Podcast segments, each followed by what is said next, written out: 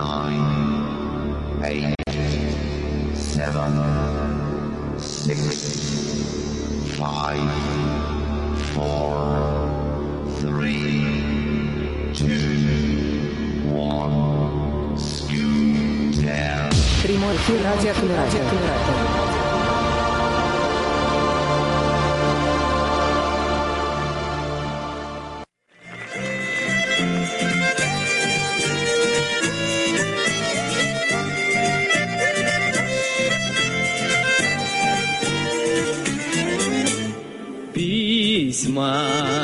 Письма лично на почту нашу условно.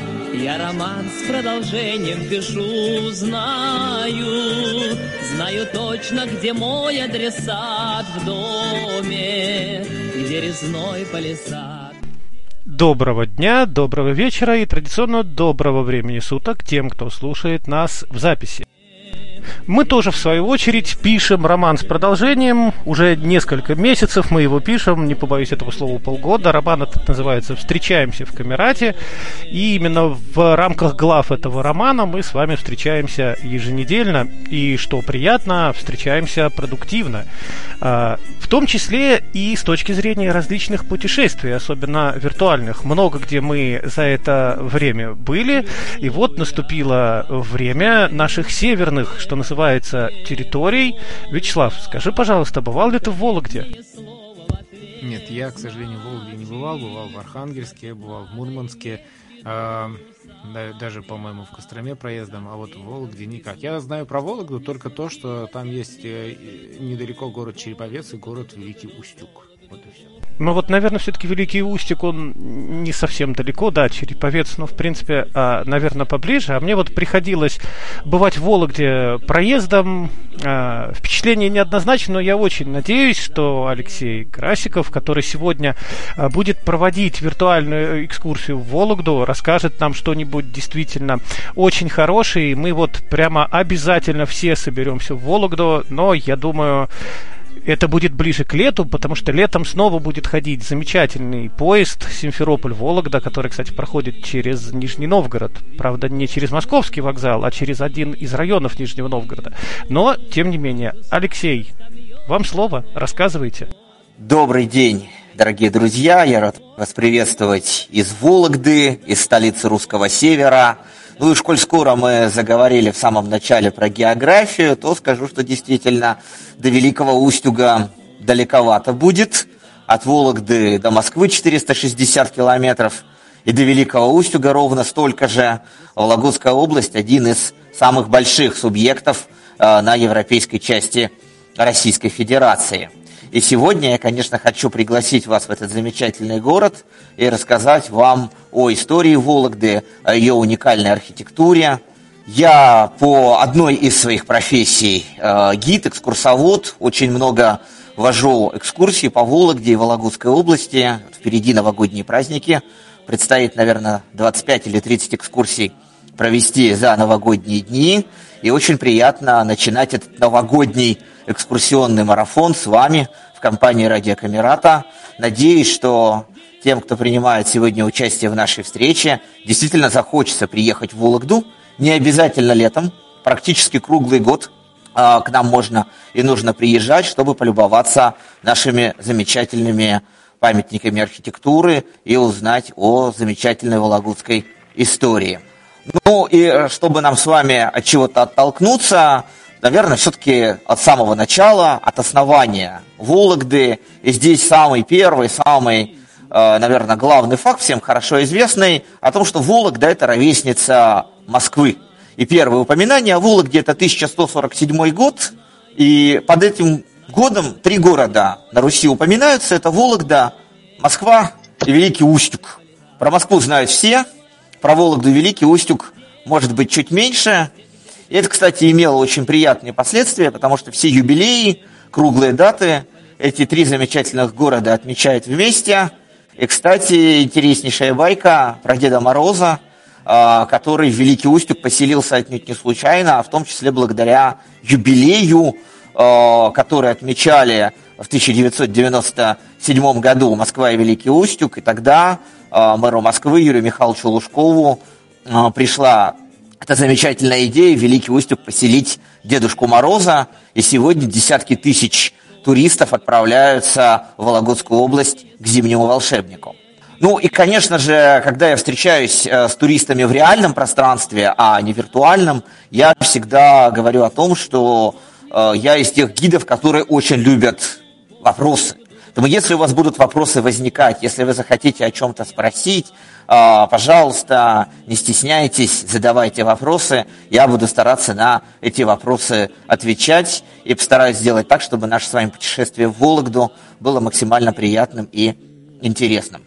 Ну, а начнем мы с вами с Кремлевской площади, одной из самых главных площадей нашего города. И начнем мы с вами с исторического центра Вологды XVI века, потому что именно в XVI веке э, Вологда самые яркие страницы своей истории переживает, и связано это с царем Иваном Васильевичем Грозным, который, как известно, разделил территорию страны на две части, и если столица Земщины всегда была в Москве, то вот столица Опричнины, она кочевала вместе с Грозным по России. И сначала это была Александрова Слобода, потом два года это была Вологда, и в самом центре Вологды, на Кремлевской площади, когда-то стоял деревянный дворец царя Ивана Васильевича Грозного.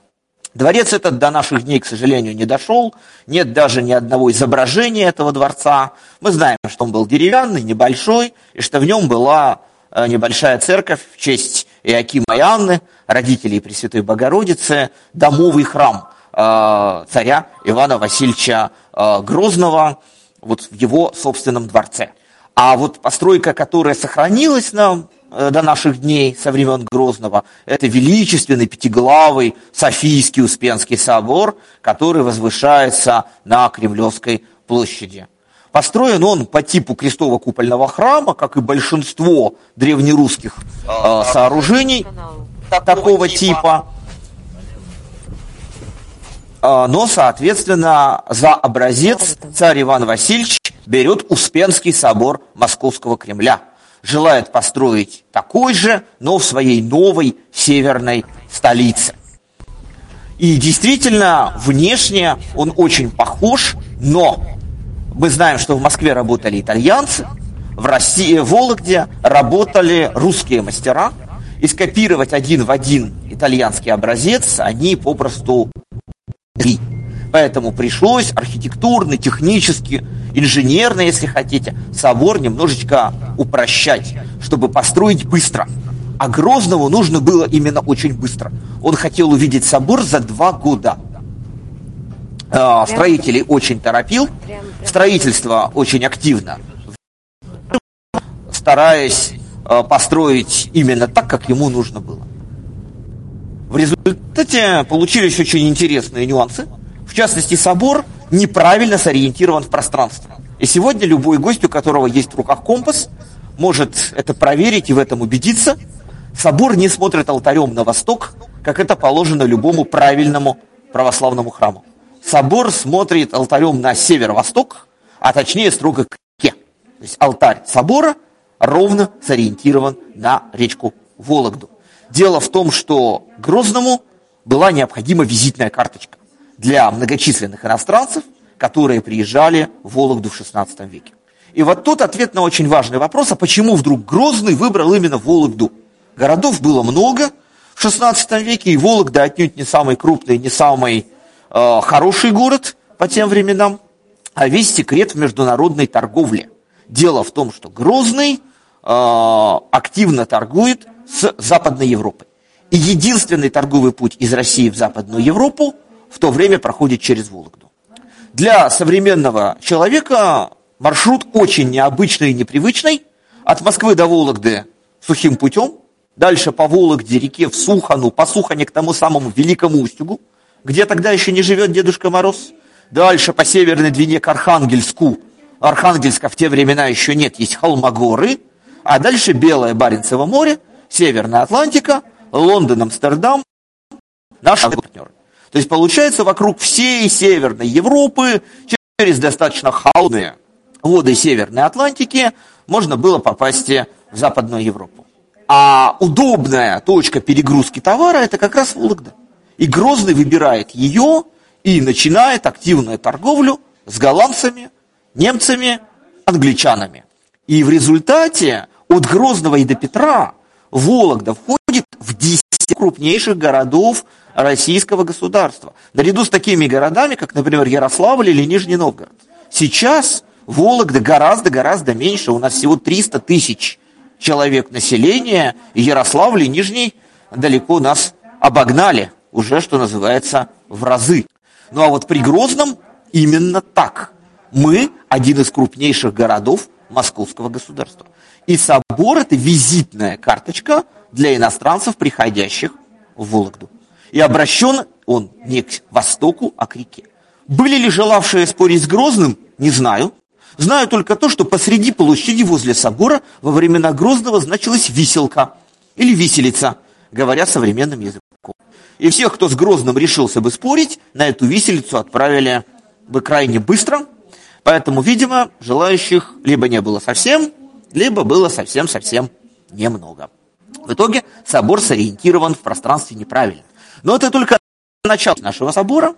А сейчас расскажу о двух вещах, которых, к сожалению, нынешним туристам не видно, потому что они находятся на уровне фундамента собора и известны по данным археологов, поэтому попасть нельзя. Мы рассказываем гостям о том, что они есть, и приходится, что называется, поверить на слово. Во-первых, это донатор мест, специальная ниша, где должен быть похоронен человек, на деньги которого построен храм. То есть Грозный, то есть Грозный планировал в Вологде в Софийском соборе упокоиться и закончить свою земную жизнь. Во-вторых, это царское место. В центральной части собора место, где во время богослужения царь должен был стоять.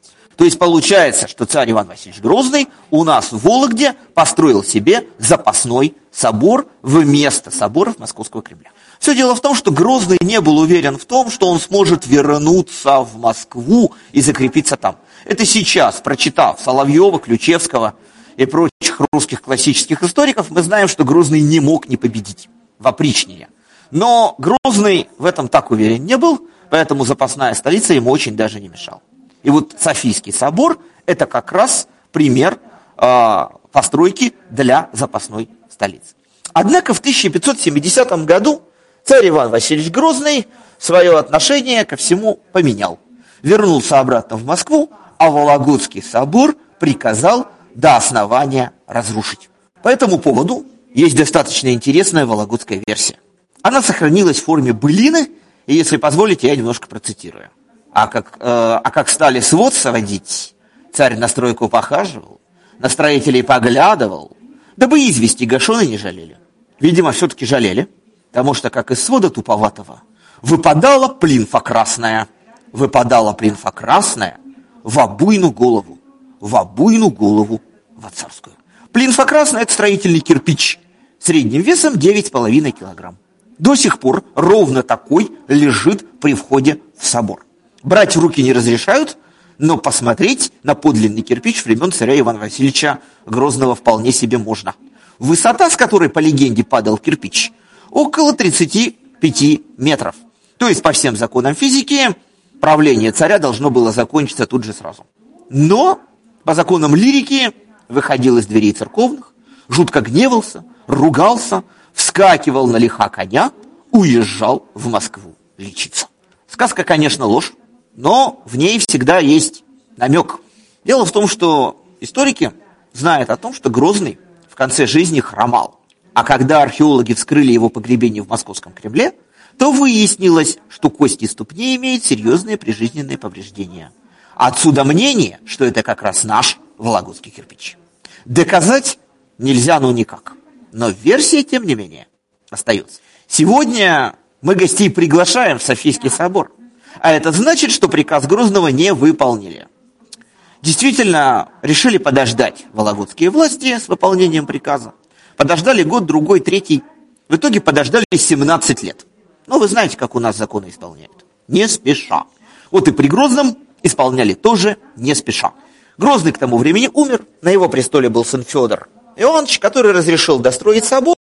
Собор стоит благополучно до сих пор на своем историческом более того, через сто лет после Грозного собор расписали ярославские мастера, под руководством Дмитрия Григорьевича Плеханова, и 5000 квадратных метров фресок можно увидеть в соборе и сегодня. Правда, только летом. Вот сейчас зима, и собор закрыт.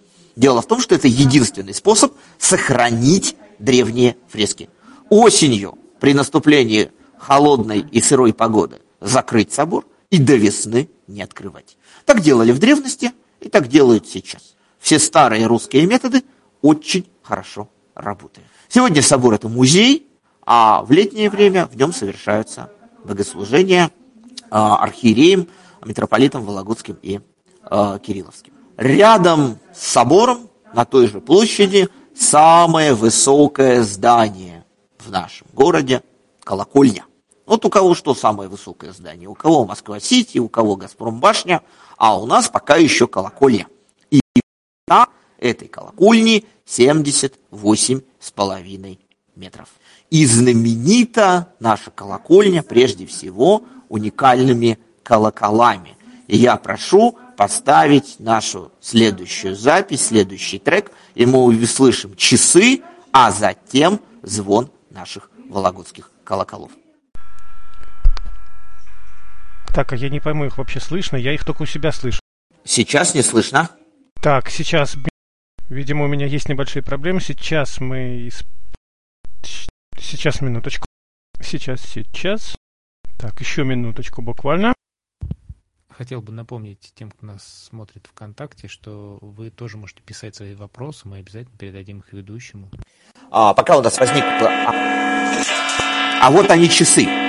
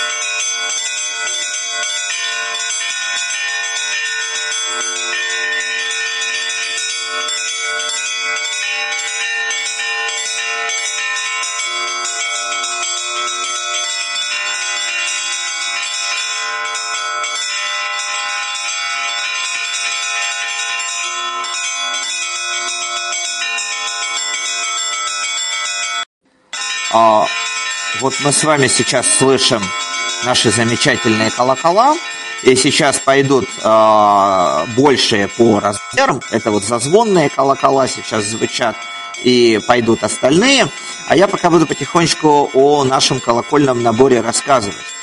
Дело в том, что э, колоколен много, колокольных наборов много, чем же интерес наш, интересен наш.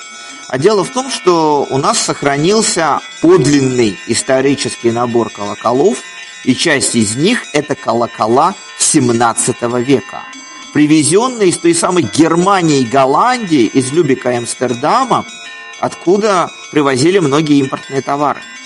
И наши колокола никогда не снимали. То есть они как были в 17 веке, так благополучно сохранились до 21 -го. И вот сейчас пошли большие колокола, как раз исторические. Добавляли набор и в 18 веке при Петре, и в 19 веке. Но старые колокола всегда оставались на своем месте. И в советское время, когда по всей стране колокола снимали, нам очень повезло. В Вологде в 1924 году и соборы колокольня были закрыты и сразу переданы музею между церковью и музеем не было никакой промежуточной структуры. Поэтому колокола не сбросили, не переплавили. Они сохранились и на сегодняшний день по воскресным дням, по праздничным дням можно услышать замечательный звон наших колоколов. Очень любят горожане, очень любят гости города. Иногда у нас звонари играют просто концерты колокольной музыки для э, горожан и гостей происходит архиерейское богослужение, также используется звон нашей замечательной колокольни. Но я вам расскажу очень интересную историю про колокола Вологодские Петра Великого. Конечно, это легенда. Ну, какой гид без легенд и баек? Так не бывает. Вы прекрасно это понимаете.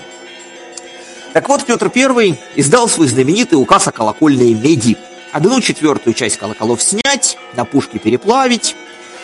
Вологодским властям было очень жалко колоколов. Представьте себе, везли через всю Европу, из Любика и Амстердама, дорого безумно. Поэтому указ Петра выполнили. Но выполнили как? Собрали битые колокола, котловую медь, цветной металлолом и сдали. Приезжает Петр в Вологду, а он частый гость на пути в Архангельск. По случаю царского приезда колокола звонят. Царь возмущенно, как так, сниму, ему царь-батюшка, вот документы, мы колокола сняли, план выполнили. У нас в Москве на Пушечном дворе колокольную медь приняли и документы нам выдали. Царь больно хитрый, все равно сниму. Все собрались царя упрашивать, кроме звонаря. Звонарь сидит наверху на колокольне, не спускается. Царь звонарю, ты чего там сидишь? Почему вниз не идешь? Колокола сниму, безработный будешь. Звонарь, царь-батюшка старенький я. Один раз в день на колокольне, а на колокольню поднимаюсь, до вечера сижу. Зато сыграть могу все, что угодно. Царь, я тебе за язык не тянул. Сыграй ко мне на колах камаринскую плясовую. Ну, звонарь, царь-батюшка, грех великий, не положено. Только церковные э, звоны можно играть на колоколах. Какая камаринская? Царь либо играй, либо сниму. И тебя сниму, и колокола сниму. Много с царем разговариваешь. Ну что звонарев сделать? Сыграл Камаринского. Да так сыграл, что царь в пляс пустился, звонаря наградил, больше претензий к Вологодской колокольне не имел. А дальше легенда рассказывает нам о том, что царь новый колокол на Вологодскую колокольню подарил. Большая лебедь литья мастерской Моторинах. Той самой, которая чуть позже отольет царь колокол московского Кремля. Как это было на самом деле? На самом деле волокжане перевыполнили план сдачи колоколов на 200 пудов.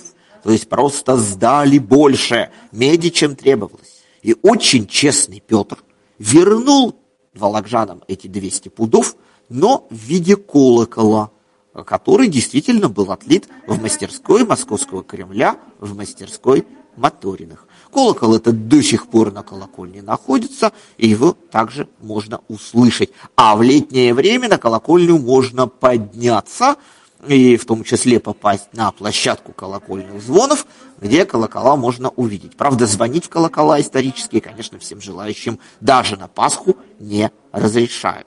Все-таки историческая ценность. Считается, что три набора дореволюционных полностью сохранились. Это Иван Великий в Московском Кремле, Ростов Великий в Ярославской области и вот Вологодская колокольня, а, которая была э, в XIX веке перестроена а, и стала самым высоким зданием в нашем городе, но сохранила свой исторический набор колоколов.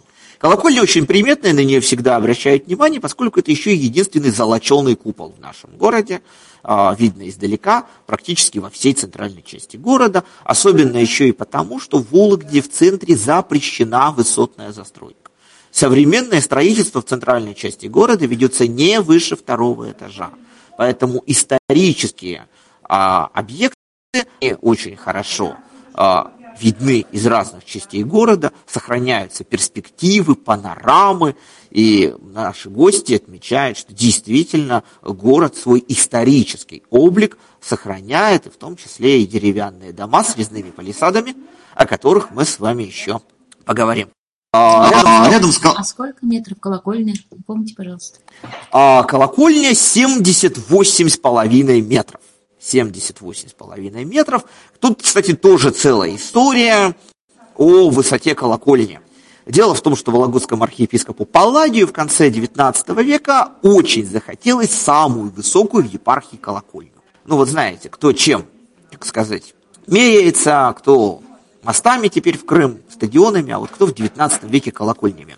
А самая высокая на тот момент у нас была в городе Тотьме, в Спас-Суморином монастыре, 76 метров – а для сравнения, Иван Великий в Московском Кремле 81 метр. Выше Ивана Великого по правилам строить нельзя. Поэтому что сделали? 76 в Тотьме, 81 в Москве.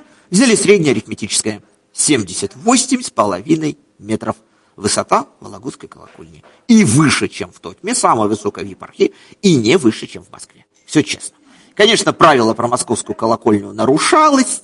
Это и колокольня Петропавловского собора в Петербурге, которая выше Ивана Великого. Это и город Шуя в Ивановской области, где колокольня тоже сильно выше московской. Но волокжане решили со столицей не спорить и колокольню построить как положено в пределах разрешенных, что называется, значений. Рядом с колокольней еще один собор, Воскресенский, теплый. Он уже построен при Екатерине и сейчас действующий, э, кафедральный собор Вологодской епархии. Ну, а мы с вами, коль скоро мы на экскурсии, мы с вами площадь покинем и пойдем в Кремлевский или Архиерейский сад. Он непосредственно примыкает к площади.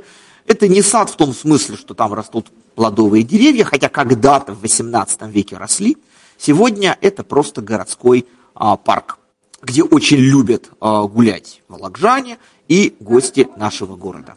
И в Кремлевском саду находится один из самых известных вологодских памятников – памятник букве О. Все наверняка знают, что волокжане должны бы окать, но окают они плохо, особенно в центральной части области и в больших городах, говор практически ушел. Вот на востоке, в сторону Великого Устюга, а, Тотьмы, Никольска, действительно окающую традицию встретить можно. На западе нашей области, там где Череповец сегодня тоже упоминали, когда-то это были границы Новгородской губернии, и там окающий говор не присутствовал. Там был цокающий новгородский говор, там новгородские девчонки, то есть замена э, буквы э, Ч на букву Ц, 100, в смысле что, э, это вот западный вариант. А восточный вариант – это классический наш окающий говор. И я вам предлагаю его услышать. Это сказка про Морозко, читает э, Екатерина Куваева. Я, к сожалению, так не могу. Э, уже не владею тем говором и той традицией, которая характерна для восточных районов нашей области. Я вам предлагаю эту сказочку послушать. Она не очень длинная, но вот это правильный северный говор абсолютно аутентичный. Сказка про морозку. Ужив було старик со старухою. Старуха умерла, ну а старик пішов жениться. Як і бабашна на колодце плаття колотить. Да, далеко ли Иван Царевич пошел? А такси погулить. Не обманывай, ты пошел этого невесту искать. Вот моя дочерь тебе невеста, а больше никакой не будет, ему сказала. Ладно, хорошо. Вот и пришлось ему за Ягиба Башну взять замуж и с ребенком, с девкой. Ладно, хорошо, живут, поживут. Ягиба Башни дочерь надоела шибко, давай, говорит, повези ее морозить. Взяли разборокливо, святки увели, сказала, увези через мостух воина ломада и под елку посади, схорони ее. Вот она сидит под елочку-то босая нога, без пояса. Вдруг морозко по елке. Морозко по елке поскакивает, зеленым хвостом подворачивает. Девять тепло ли, красная тепло ли, Бог тепло и Христос тепло. Маленькие божоночки потепливают. Он взял ей платье, да и шаль закатив это. Она накинула и сидит. Вдруг опять морозко по елке. Морозко по елке поскакивает, зеленым хвостом подворачивает. Девять тепло ли, красная тепло ли, Бог тепло и Христос тепло. Маленькие божоночки потепливают. Он ей еще катаньки, да и рукавицы это закатил. Ладно, хорошо. Опять морозко по елке. Морозко по елке поскакивает, зеленым хвостом подворачивает. Девять тепло ли, красная тепло ли, Бог тепло и Христос тепло. Маленькие божоночки потепливают. Он, закатив ей два ящика, синюю, да и красную. Летит поточка и говорит, красная девица, синь бери, синь бери, синь бери. Вот она синь взяла на ящик, то села, да и сидит. Вот тебе гибошна и посылает. Поезжай, наверное, замерзла. Стану, она по нахиду блины пекти, да все дома строит. Батько приехала, там у него сидит дочерто на ящике, а в ящике-то только чего и нет. И бусы, и лопати, и конфеты всякие. Он закинул ее на лошадь, да и поехал домой. А там у них собачка была, собачка лает, да говорит, тяп старик гостю везет, звоночки стучат да бренчат. А старуха со сковородником не так поди налай. Мол, старик гостю косточки везет, мешочки стучат да бренчат. А собачка опять тяп старик гостю везет, звоночки стучат да бренчат. А старуха опять на нее ругается, не так поди налай. Мол, старик косточки везет, мешочки стучат да бренчат. Ладно, хорошо. На завтра гибошные посылает. Повези ему юмор морозить. А все связала на ее и плат накутала на шею, все завязала. Сказала, увези через мосту хвои наломай, да и под елку посади к Ладно, хорошо. Вот сидит у него дочь-то, под елочку-то сидит девка-то под. Ладно, друг Морозко по елке. Морозко по елке поскакивает, зеленым хвостом подворачивает. Девятя тепло ли, красная тепло ли. Черт, какое тепло, всю изморозил меня. Ругается на него Морозко, хлопья лопатой снегом, чтоб и холоднее было. Ладно, хорошо. Вдруг опять Морозко по елке. Морозко по елке поскакивает, зеленым хвостом подворачивает. Девятя тепло ли, красная тепло ли, какое тепло душу губит, все изморозил меня. Все ругается на него. А Морозко опять хлоп ей лопатой снегу, чтобы еще холоднее было. Ладно, хорошо. Опять морозко по елке. Морозко по елке поскакивает, зеленым хвостом подворачивает, девятерло поколачивает, девятя тепло ли, красная тепло ли, а та еще сильнее ругается на него. А Морозко, закатив ей два ящика, синий, да и красный, летит поточка и говорит, красная девица, сень бери, сень бери, сень бери, а на серию тебе на рожу, сама знаю, какой выбрать. Ну, Выбрала она красный ящик, а ведь она сразу высмотрит. Ящик то открыла, а туда гонят, то выскочит. Так не то, что она так и место-то все сгорело от огня. Ладно, вот я гибошна и посылает. Поезжай, говорит, за дочерью там. Батько едет, а там одни косточки лежат. Он сложил их мешочек, да и повез домой. А, та, а она дома блины пекла, да все дома строит. Думаю, а час у него приедет дочерь-то. Ладно, хорошо. А там у них собачка была, батько то едет, а собачка лает, да и говорит, тяпля, старик косточки везет, мешочки стучат, да брензят. А старуха на нее ругается, не так поди налай, мол, старик гостю везет, звоночки стучат, да брензят. А собачка опять, тяпля, старик косточки везет, мешочки стучат, да брензят. А опять старуха на нее не так поди налай, мол, старик гостю везет, звоночки стучат, да брензят. Ладно, хорошо. Привез он эти косточки то к столу.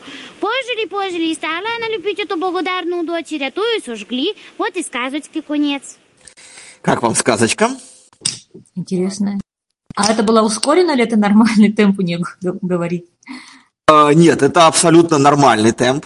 А, то есть это не, это не ускоренная запись, это примерно так рассказывали а, вот в конце 19-го, начало 20 века.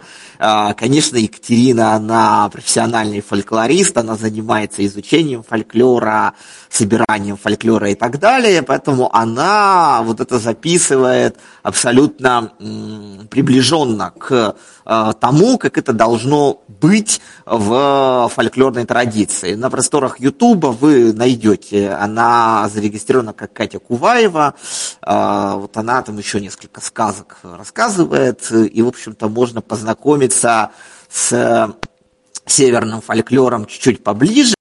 И у нас сейчас а, уже появились ансамбли, которые для гостей а, представляют нашу северную фольклорную традицию. Есть у нас архитектурно-этнографический музей Семенкова, в котором, кстати, знаменитый музей вологодского масла. А, но туда гости приезжают не только за маслом, но и за традицией э, фольклора, народных песен, сказок, говоров, э, масса всяческих специфических слов, которые а, используются, и северный говор, он в силу того, что в древности а, наши места были достаточно сильно изолированы от других частей русского государства, он сохранился. Притом э, в разных частях русского севера говор разный. Если поехать в Архангельск э, к поморам, или как их зовут, трескоедам, э, там, соответственно, будет абсолютно другой говор, там будет очень много специфических слов, которые, например, волокжане уже и не поймут. Потому что расстояния большие, плотность населения в северных районах была очень-очень маленькая, поэтому вот такие особые традиции, они складывались в самых разных районах э, русского севера. И сегодня филологи, фольклористы наши места очень любят, потому что в деревнях действительно сохранилось огромное количество еще и частушек, сказок, пословиц, поговорок, каких-то таких вот э, замечательных фольклорных вещей, которые могут быть собраны, представлены и могут быть объектом изучения. Ну а буква О это такой символ э, вологодского говора. Очень любят наши гости фотографироваться в букве О. Она очень похожа на фоторамку. Есть ступенечка, можно встать э, для того, чтобы оказаться внутри буквы О. И вот одно из самых популярных вологодских селфи э, как раз таки э, в букве О. В 2012 году ее придумали и поставили. Тогда же, кстати, в клубе «Что, где, когда» был вопрос, была фотография этого памятника и вопрос. Памятник чему установлен в Вологде? Знатоки думали, думали, решили, что это зеркало. Зачем волокжанам зеркало? Абсолютно непонятно. Ну а вот зачем буква О вполне себе логично. Вообще памятников буквам очень немного. Есть буква Ё в Ульяновске, там это связано с Николаем Михайловичем Карамзиным и его реформой русского языка. Есть буква «э» алфавита Коми в Сыктывкаре, ну и вроде как э, именно буквам а, пока вроде все. Но наши гости очень любят букву О, ни одна экскурсия а, мимо буквы О не проходит. Это такое знаковое место. И дальше, идя по Кремлевскому саду, мы с вами придем к такому небольшому возвышению, весьма условно напоминающему крепостные валы. Дело в том, что все тот же царь Иван Васильевич Грозный построил когда-то в Вологде самую большую, по меркам XVI века, крепость площадью 56 гектаров. Для сравнения, московский Кремль красного кирпича, а, который мы все так или иначе представляем, 27,5 гектаров. То есть Вологодский Кремль был в два раза больше московского. У московского 20 башен, у Вологодского 22 было при Грозном. То есть Грозному было принципиально построить Кремль больше, чем в Москве. Показать московским боярам, что он, царь Иван Васильевич, сильнее, круче. Ну, любые эпитеты можно дальше подставить. Московский Кремль строили итальянцы. Строить Вологодский Кремль пригласили английского архитектора Хенфри что вполне себе логично, потому что любой русский архитектор мог в условиях войны опричнины и земщины оказаться на стороне врага и тем самым выдать все секреты. А англичанин, он чем хорош? Тем, что уедет в свой Лондон, и по меркам 16 века это практически на край света. Так оно и случилось. А, некоторые секреты, которые были заложены Хэнфри Локком, раскрылись только в 18-19 веках. А, в частности, там, целую систему подземных помещений создал под Вологодским Кремлем. То есть, в общем, все достаточно интересно, а, было запроектировано, но не достроено. А, дело в том, что Грозный уехал из Вологды гораздо раньше, чем планировал. В результате строительные работы не завершились, и в результате мы имеем только частично построенный Кремль царя Ивана Васильевича Грозного. А до наших дней не сохранилось практически ничего. Дело в том, что в конце XVIII века Екатерина II приказывает Вологодский Кремль разобрать. Почему? Ну, во-первых, потому что он был не нужен уже и при Грозном. Никакого внешнего врага в Вологде не было и не могло быть. Слишком далеко до границ. А, традиционно это глубокие тылы. А, Грозный строил крепость исключительно от своих, от московских бояр. И когда проблемы Грозного были решены, крепость просто больше стала никому не нужна и постепенно приходила в упадок. Екатерина II, женщина экономная, и она проводит реформу военного ведомства, сокращает все, что можно сократить. И прежде всего крепости на севере России. Вологда, Ярославль, Кострома, многие крепостные сооружения начинают разбирать. Закончили, правда, уже через много лет после Екатерины, в начале XIX века, но, тем не менее, начало процесса как раз с Екатериной II. Связанные на сегодняшний день остались только небольшие фрагменты валов, небольшие фрагменты рвов, их сейчас называют прудами, ну и еще небольшие земляные сооружения, которые от крепости остались, а в целом крепости, конечно, нет. А, Вологда – город, в котором есть Кремлевский сад, есть Кремлевская площадь, но нет Вологодского Кремля. А, то сооружение, которое современные волокжане называют Кремлем, это на самом деле не Кремль, а архиерейский дом, а, то есть резиденция епископа, и там сейчас находится наш Вологодский государственный историко-архитектурный и художественный музей-заповедник. Помимо вот этого огромного Кремля площадью в 56 гектаров, было в Вологде три посада, то есть три неукрепленных района, и мы с вами пойдем на верхний посад, а, который прежде всего знаменит нашей деревянной архитектурой. Песенку про резной палисад мы с вами слушали в самом начале, а, и это действительно не фигура речи, резных палисадов в нашем городе очень много. Палисад не что иное, как забор, набранный из отдельных резных элементов, и палисад обязательно выставляется по главному фасаду особняка. Его задача была открыть фасад, показать дом людям, показать дом обществу. А, каждая доска для такого забора палисада вырезается отдельно, а затем они составляются рядом друг за другом и получается цельный резной а, узор. Но тут надо быть честными. Палисады были в XIX веке не только в Вологде. Они были распространены в очень многих городах э, русского государства, но песнеры спели именно про Вологду. Э, в итоге, конечно, все знают теперь э, город, где резной палисад, и очень хотят эти самые резные палисады увидеть, познакомиться. Но уникальность города как раз-таки не в палисадах а в деревянных домах, которые стоят за этими резными палисадами, а, у нас сохранилось порядка 70 памятников деревянного зодчества. И в России всего три города, которые имеют столь большое количество деревянных исторических жилых домов. Это Вологда, Томск и Иркутск. А, ну, как вы понимаете, для большинства жителей российского государства Томск и Иркутск это либо далеко, либо очень далеко. Поэтому, конечно, полюбоваться деревянной архитектуры 18-19 веков лучше всего в Вологде. Во всяком случае, ближе всего в Вологде. Так абсолютно точно. А, у нас очень интересный в этом плане город, потому что рядом две столицы, Москва и Петербург. И влияние архитектурное этих столиц было очень велико. У нас просто заимствовали наши мастера проекты у московских и петербургских архитекторов. Там они, естественно, кирпичные, брали эти кирпичные фасады, их немножечко дорабатывали, меняли чертежи и строили уже не из кирпича, а из дерева.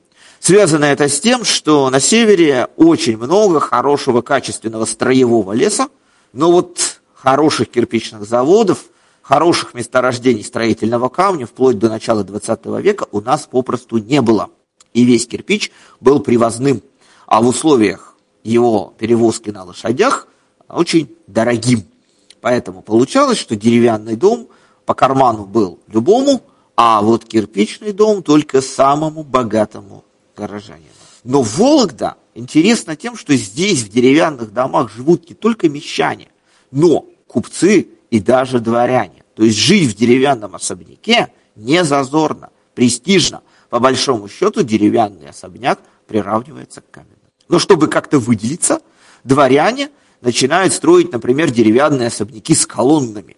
Мы знаем, что колонны – это прерогатива дворянского дома, классические колонные портики, и мы привыкли их видеть в каменной архитектуре там, Москвы, Петербурга, больших городов, а здесь то же самое, только в деревянных домах, и колонны тоже цельнодеревянные. Они стоят э, до сих пор с конца 18-го, начала 19 века.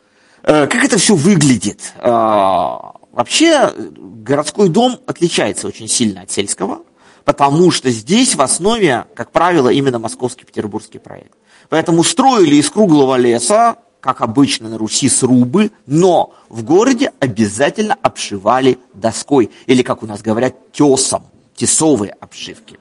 То есть, по сути дела, дом имеет гладкую деревянную поверхность. А, такая обшивка давала тепло. Такая обшивка позволяла дома красить, и город выглядел нарядно ярко.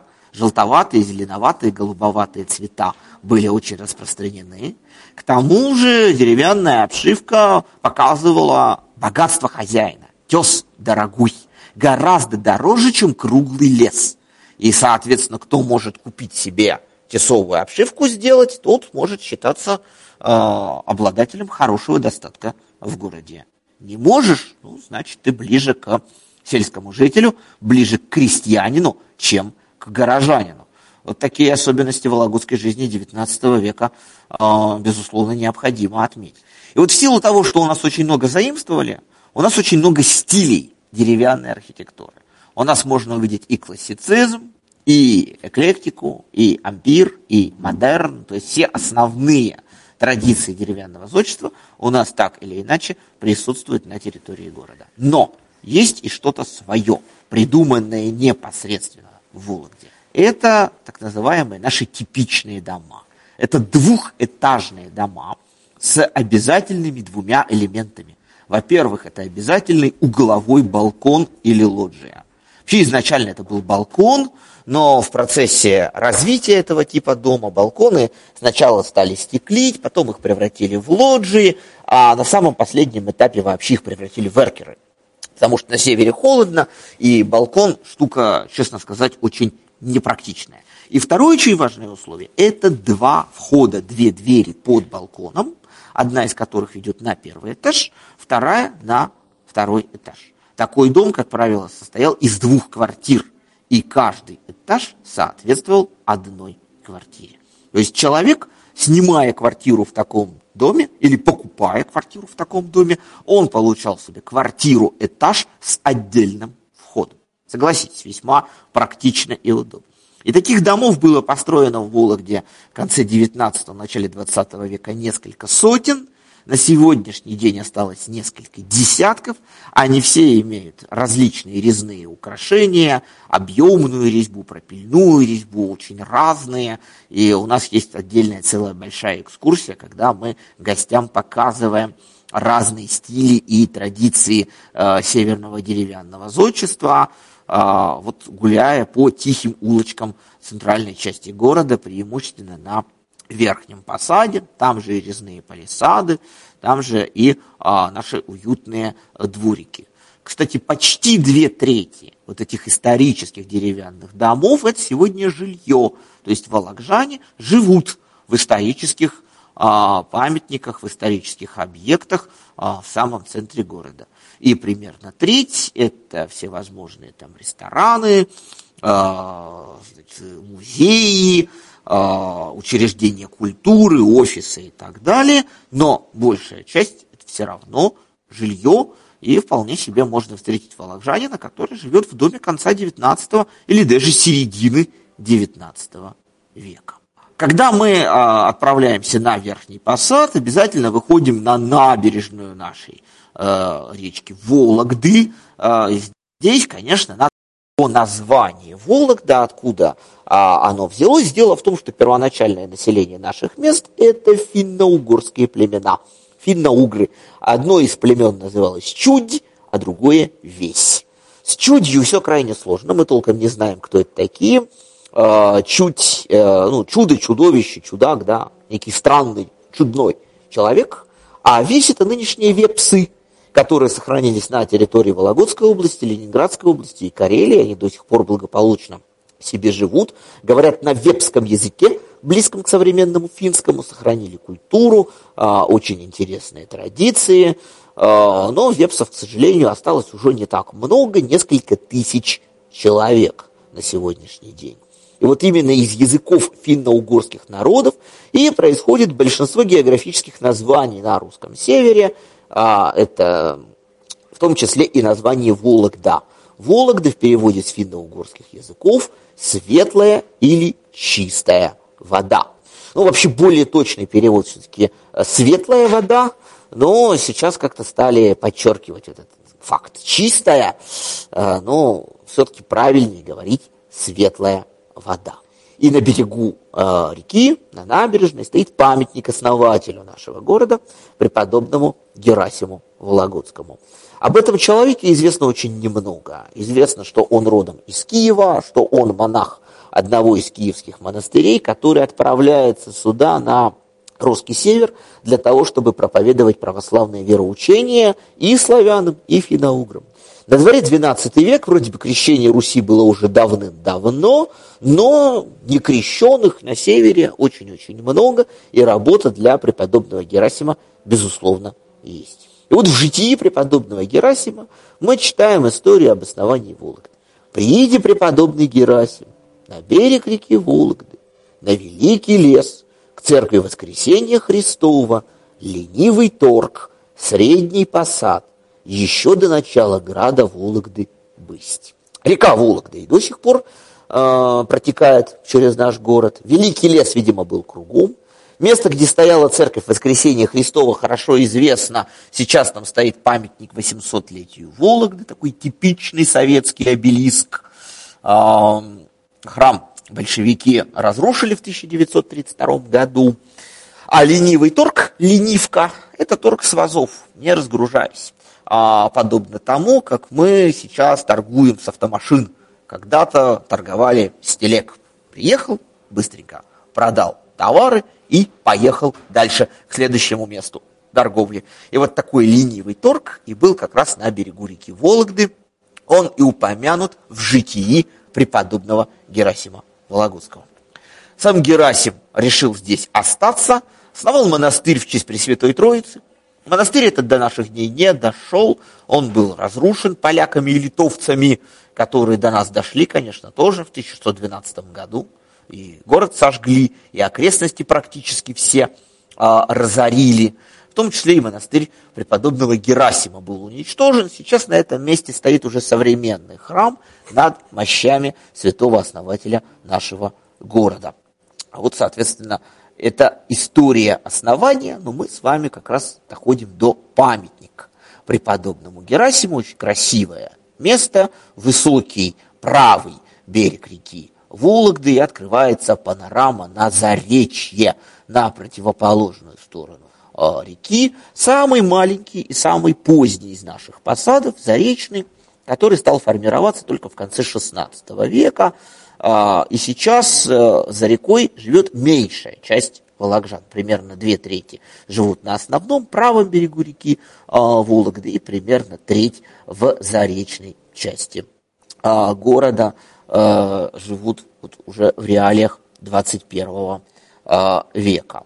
Вот эта дата, 1147 год, она, конечно, спорная, многие историки не соглашаются с ней, говорят, что Герасим жил позже, но, тем не менее, все юбилеи, все круглые даты отмечаются исключительно от 1147 года. Это такая общепринятая а, традиция, соответственно. А, ну и археологи пока нам эту дату не доказали. А, находок, которые бы вот точно нас уверили в том, что 1147 год, у нас нет. Все находки археологические, они очень многочисленные, но они несколько более поздние. Поэтому споры о том, когда же появилась Вологда, все равно продолжаются. Ну, а мы с вами продолжим наш путь э, к городу и отправимся на Нижний Посад. Нижний посад очень сильно отличается от верхнего. Это в основном уже застройка 18 и 19 веков. И здесь мы увидим и торговые ряды, характерные такие есть в очень многих русских городах. Здесь мы увидим губернский центр – XIX века, это и дом губернатора, это и дворянское собрание, это, конечно же, Вологодская городская дума, огромная наша площадь, которая называлась когда-то Сенная, поскольку там был торг сеном и крупногабаритным товаром, а сегодня это а, главная площадь, а, площадь революции, где проходят все основные городские мероприятия. И парад на День Победы, и новогодняя главная елка, и Дед Мороз а, к нам приезжает, и прочее, прочее. Это все на Нижнем Посаде. Здесь а, такое смешение архитектур происходит, поскольку есть и советская застройка, когда ограничения были не такими строгими, и строили такие конструктивистские советские здания, а, помещая их между историческими памятниками архитектуры. А, но сегодня это такая самая активная часть города, это и деловой центр, это и многочисленные а, офисы, учреждения, кофейни, в общем, все то, чем э, город живет в 21 веке, оно как раз в нижней э, части Вологды расположено. И здесь, конечно, когда мы с вами говорим о путешествии по Вологде, нельзя обойти еще одну очень важную тему, а именно тему Вологодской ссылки. В конце 19-го, начале 20 веков Вологду называли подстоличной Сибирью. Дело в том, что царская власть, императорская власть всех неугодных э, высылала из Петербурга. Но для того, чтобы отправить в Сибирь, нужны были веские основания. А такие основания были отнюдь не всегда. Поэтому очень часто отправляли в близлежащие к Петербургу губернии. И самой а, популярной в этом смысле была губерния Вологодская. С одной стороны, недалеко от Петербурга, с другой стороны, огромная губерния действительно граничила с Сибирью. Дело в том, что Вологодская губерния XIX века была гораздо больше, чем Вологодская область XXI века. А, к нам входил Усть-Сысольский уезд, а Усть-Сысольск это нынешний Сыктывкар, вот представьте, вся территория нынешней Коми, вплоть до современного Пермского края, она входила в состав Вологодской э, губернии. Поэтому вполне себе с Сибирью мы граничили, но при этом и от столицы недалеко. Поэтому очень много известных людей перебывало в ссылке э, в Вологде. Здесь и Мария Ильинична Ульянова, сестра Владимира Ильича Ульянова Ленина, Иосиф Виссарионович Сталин, Джугашвили э, в нашей ссылке побывал, Вячеслав Михайлович Скрябин, ну, Молотов, более известный под своим псевдонимом в будущем нарком иностранных дел Советского Союза, а также побывал в Вологде. То есть, в общем-то, имен очень много известных, и у нас есть музей, который называется Вологодская ссылка, а, который расположен как раз в доме, где в Вологодской ссылке снимал комнату, даже не квартиру, а комнату Иосиф Виссарионович а, Сталин, а, который, кстати, из Вологодской ссылки дважды бежал первый раз неудачно, а второй раз уже, видимо, научившись, набравшись революционного опыта, а, умудрился сбежать вполне себе успешно. А второй музей, второе место, которое связано с этой темой, это квартира, уже целая квартира, э, в которой в Вологодской ссылке жила Мария Ильинична Ульянова. Ну, Ульянова побогаче была, все-таки Владимир Ильич лидер большевиков, деньги на жизнь в ссылке присылались, поэтому хорошая квартира в достаточно дорогом доходном доме в самом центре а, города Вологды, а, сейчас превращенная в музей, а, тоже посвященный теме Вологодской ссылки. Кстати, Владимир Ильич сестре письма писал из-за границы. Вот существуют ли ответные письма Марии Ильиничны Ленину не знаю, во всяком случае, нигде не удалось их найти. А вот письма Ленина к Ульяновой хранятся в одном из федеральных архивов. Действительно писал, интересовался, как там сестра в Вологодской ссылке а, проживает. А, ну и, конечно, конечно, мы знаем а, о том, что на рубеже 19-20 Э, веков, вот как раз в период Первой русской революции, э, такая подготовка к революции 1917 года, она в том числе, конечно, э, проходила и в Вологде. Большевики, пользуясь ссылкой, читали, писали, набирались опыта. Кстати, тот же Сталин, например, в Вологодской ссылке в невероятных количествах читал. Брал по нескольку десятков книг в неделю. А, сохранился, кстати, его читательский формуляр, тоже можно посмотреть. А, по самым разным отраслям, там, от астрономии до мировой литературы. Он брал книжки и читал, читал, читал, пользуясь вот вынужденным сидением в Вологде для того, чтобы как-то заниматься своим самообразованием. С официальным образованием у него, видимо, было не все хорошо, как мы с вами знаем из биографии будущего политического деятеля. И вот с этими всеми интересными деталями тоже можно познакомиться, а, прогулявшись по центральной части нашего а, города. Ну и, конечно, когда мы э, путешествуем с вами по Вологде, мы встречаемся с именами очень многих известных наших земляков, известных волокжан.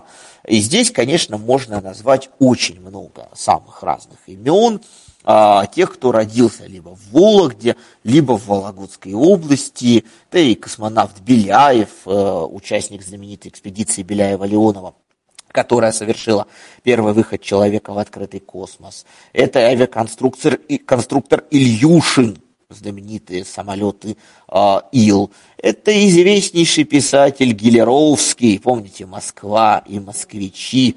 Учился в нашей гимназии, не доучился, был отчислен. А еще один известный писатель учился и даже успешно ее окончил. Это автор знаменитых колымских рассказов Варлам Тихонович Шаламов. А, который в 1907 году в Вологде родился в семье священника Вологодского Софийского собора э, Тихона Шаламова. А, у нас тоже есть небольшой музей, который Варламу Тихоновичу э, посвящен. Ну и, конечно, э, знаменитые поэты. Два имени. Одно – это Константин Николаевич Батюшков, один из старших друзей и старших современников Пушкина. Памятник ему стоит на главной нашей площади, Кремлевской. А, гости всегда спрашивают, что это за мужик с конем. А, действительно, на постаменте фигура Батюшкова в сопровождении коня, рядом две его музы, Афина Паллада и девушка со свирелью. А, но о Батюшкове, как правило, знают меньше. А второе имя, более известное, это, конечно, Николай Михайлович Рубцов, автор многих стихов, которые а, в последующем превратились а, в песни. Я всегда спрашиваю гостей, знаете ли вы хотя бы одно стихотворение Рубцова, и процентов 90 гостей мне говорят, что нет, не знаем. И тогда я им читаю первые строчки стихотворения, вам читать не буду, а попрошу поставить наш следующий трек. остановлю,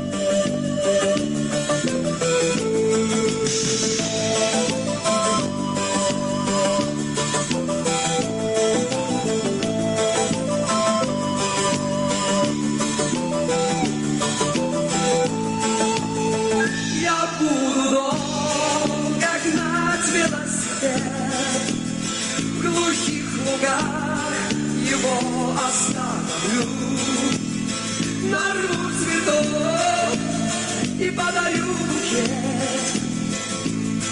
той девушке, которую люблю.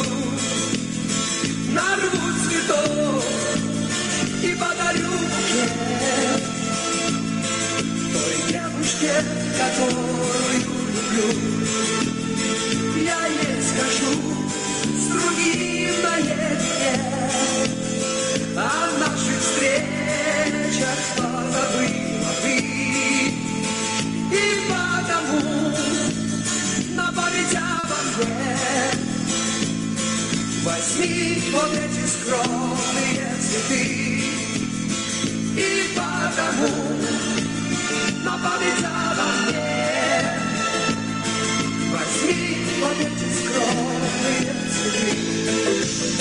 Кстати, абсолютно, так скажем, автобиографический текст, написанный Николаем Михайловичем Рубцовым э, для вполне конкретной девушки в Междуреченском районе э, в Лагунской области, примерно в 100 километрах от Вологды. Действительно, он ездил на велосипеде, э, где, значит, на свидании. В общем, вся история, которая в этих стихах присутствует, имеет вполне реальную историческую основу. Ну, песню обычно все знают, но вот о том, что это Николай Михайлович Рубцов, э, знают меньше. Ну и второе стихотворение, которое обычно очень часто вспоминают, «В горнице моей светло». а, это тоже стало достаточно известной песней, которая в репертуаре а, целого ряда наших современных исполнителей а, существует.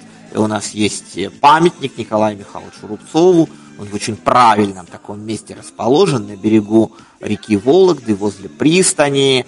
А, Николай Михайлович, в общем, как бы ждущий парохода или теплохода, отправляющегося вниз по Вологде, в Сухану, в Тотемский район, где он написал э, большинство своих известных э, стихов. И каждую осень один из самых наших известных а, фестивалей. Это фестиваль «Рубцовская осень», который посвящен творчеству Николая Михайловича Рубцова. Приезжают поэты, композиторы, исполнители, литературоведы, самые разные люди, которые так или иначе соприкасаются с творчеством Николая Михайловича а, Рубцова.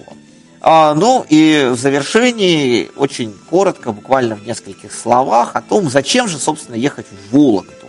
А, о чем-то я рассказал, о чем-то э, нет, но на сегодняшний день Вологда – это, во-первых, конечно, наши знаменитые музеи, и самый известный Вологодский музей – это музей Кружева, уникальное ремесло, которое можно увидеть, которое можно попробовать сплести своими руками, взять в руки как клюшки и какую-нибудь хоть очень маленькую э, частичку вологодского кружева э, сделать. И действительно, гости едут к нам за вологодским кружевом, за тем, чтобы проникнуться этим уникальным а, промыслом, уникальным а, искусством, действительно уже искусством.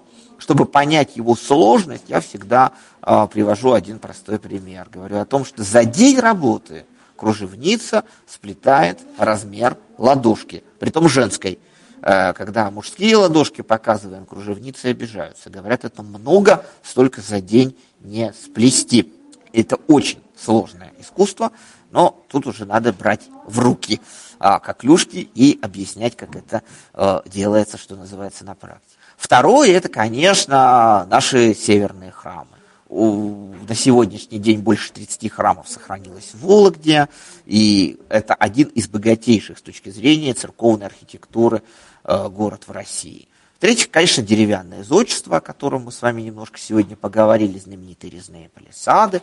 Ну и ни в коем случае нельзя забывать и о вкусных сувенирах из Вологды. Это прежде всего знаменитое вологодское масло, которое не только делали э, исторически в XIX веке, но и делают сейчас, и разъезжается оно по самым разным городам России и за границу, э, прославляя наш замечательный северный город и его окрестности сельскохозяйственные, э, поскольку действительно это э, уникальный, не имеющий аналогов в России бренд, за которым я вас и приглашаю в Вологду.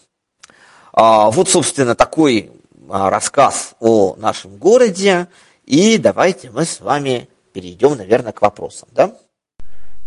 Ну вот у меня есть вопрос я как бы... Ну, для меня любой крупный город, любой крупный город, ну, по-настоящему крупный только в том случае, если в нем есть аэропорт. Вот с аэропортом в городе Вологда, насколько все хорошо, планируется ли его восстановление? Что касается полетов из города Вологда, я абсолютно точно знаю, что это страшный дикий ужас. Из Вологды летают самолеты Як-40, 40-летние абсолютно самолеты. В простонародье их еще называют, кстати, окурок, потому что из третьего двигателя, расположенного сзади, всегда идет черный дым при взлете. Вот, э, нет ли у вас слухов, не планируется ли реконструкция аэропорта, а вдруг случится чудо, и Вологодское авиапредприятие закупит суперджеты? Может быть, что-то про это слышно, а тоже страшно к вам лететь, прям, честное слово, страшно. А, вы знаете, честное слово, летаю на Яках-40 в Петербург а, по работе с превеликим удовольствием. Очень люблю эти самолеты. А, вот. Но вопрос ваш э, понимаю, здесь все непросто. Для того, чтобы что-то изменилось, нужно э, реконструировать наш аэропорт. Потому что на сегодняшний день э, с той полосой, которая есть, никакие суперджеты к нам приземлиться не могут. И тут история такая.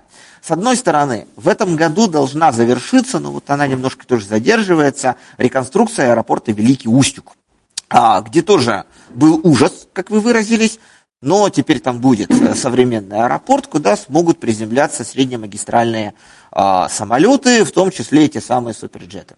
И обещано, но ключевое слово здесь обещано, э, что после окончания работ э, в Великом Устюге э, начнутся работы по реконструкции аэропорта э, в Вологде, а дальше, как сказал наш губернатор, будем заключать соглашение с какой-нибудь федеральной авиакомпанией бюджетной, которая сможет поставить рейсы в Вологду из Москвы, Петербурга и других городов.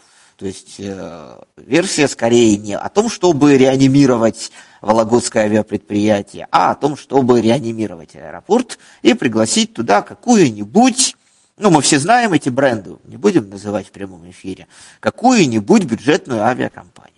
Вот. Это с одной стороны.